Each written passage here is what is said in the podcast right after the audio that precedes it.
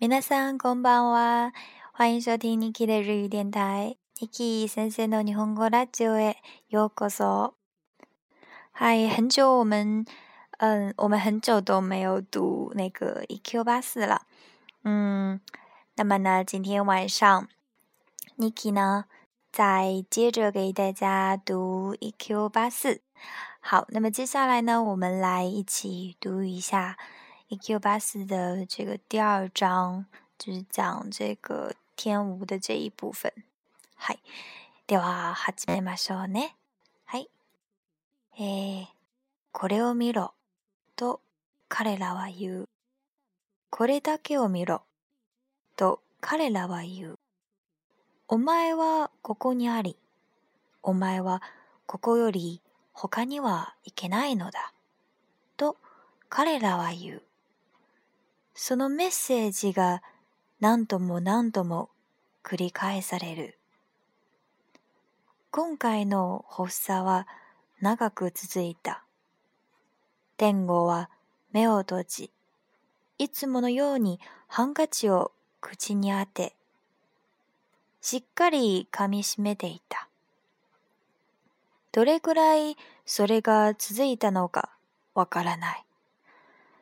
すべてが終わってしまってから、身体のくたびれ方で見当をつけるしかない。身体はひどく消耗していた。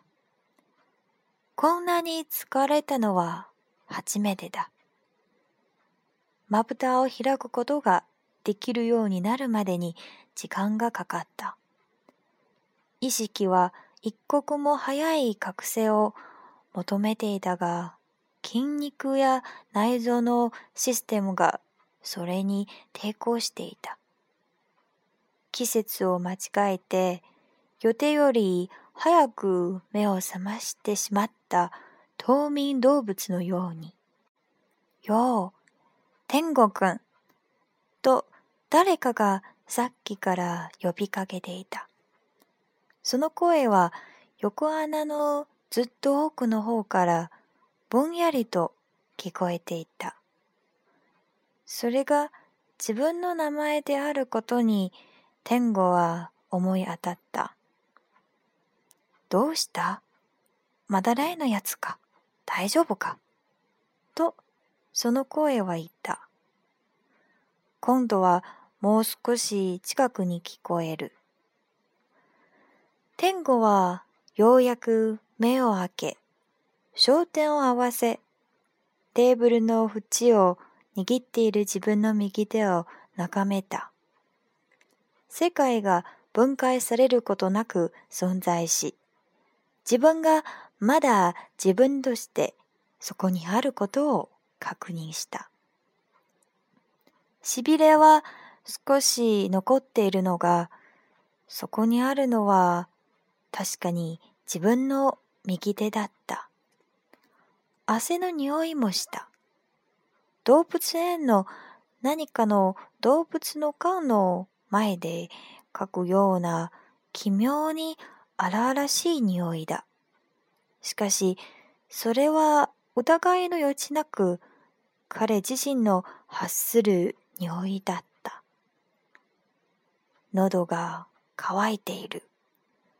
天狗は手を伸ばしてテーブルの上のグラスを取り、こぼさないように注意しながら半分水を飲んだ。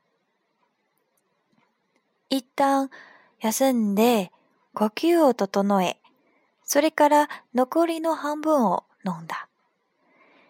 意識がだんだんあるべき場所に戻り、身体の感覚が通常に復してきた。空っぽになったグラスを下に置き、口元をハンカチで拭った。すいません。もう大丈夫です。と彼は言った。そして今向かい合っている相手が小松であることを確認した。二人は新宿駅近くの喫茶店で打ち合わせをしている。周りの話し声も普通の話し声として聞こえるようになった。隣のテーブルに座った二人連れが何事が起こったのだろうと、いぶかってこちらを見ていた。ウェイストレスが不安そうな表情を顔に浮かべて近くに立っている。座席で測れるのを心配しているのかもしれない。天狗は顔を上げ、彼女に向かって微笑み、うなずいた。問題はない。心配しなくていい。というように。それって、何かの発作じゃないのよな。と、小松は尋ねた。大したことじゃありません。ただの立ちくるみのようなものです。ただ、きついだけで。と、天狗は言った。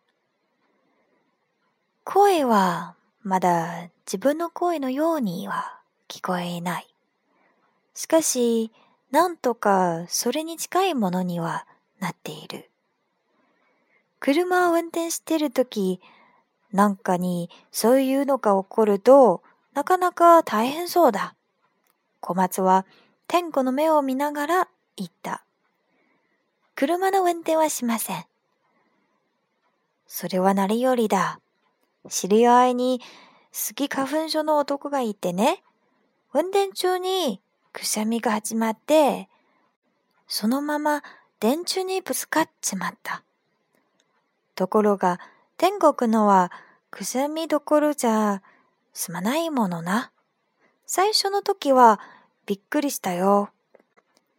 二回目ともなれば、まあ、少しは慣れてくるけど。すいません。天狗はコーヒーカップを手に取り、その中にあるものを一口飲んだ。何の味もしない。ただ、生温かい液体が喉を通り過ぎていくだけだ。新しい水をもらおうか。と小松が尋ねた。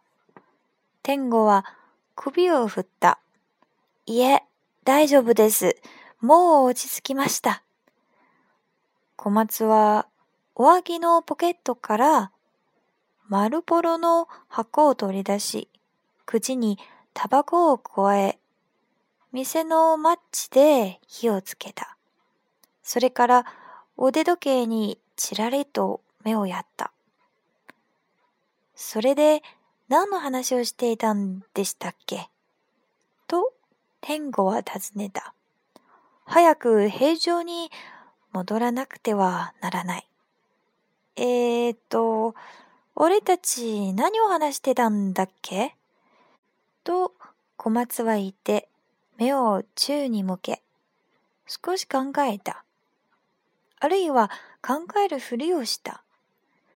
どちらかは天狗にもわからない。小松の動作や喋り方には少なからず演技的な部分がある。うん、そうだ。深入りって女の子の話を仕掛けてたんだ。それと空気さなぎについて、天狗はうなずいた。深入りと空気さなぎの話だ。それについて小松に説明しかけたところで、発作がやってきて話が中断した。天狗はカバンの中から原稿のコビーの束を取り出し、テーブルの上に置いた。原稿の上に手を乗せ、その感触を今一度確かめた。はい。じゃあ、皆さん、诶，今天呢，这次呢，我们就ここまでです，到这里为止。那接下来呢，嗯，我们下期节目再见。嗨，嗯，喜欢听 Niki 的日语电台的同学们呢，可以关注 Niki 的新浪微博“丢三落四的 Niki”。じゃあ、うんまた次回ね。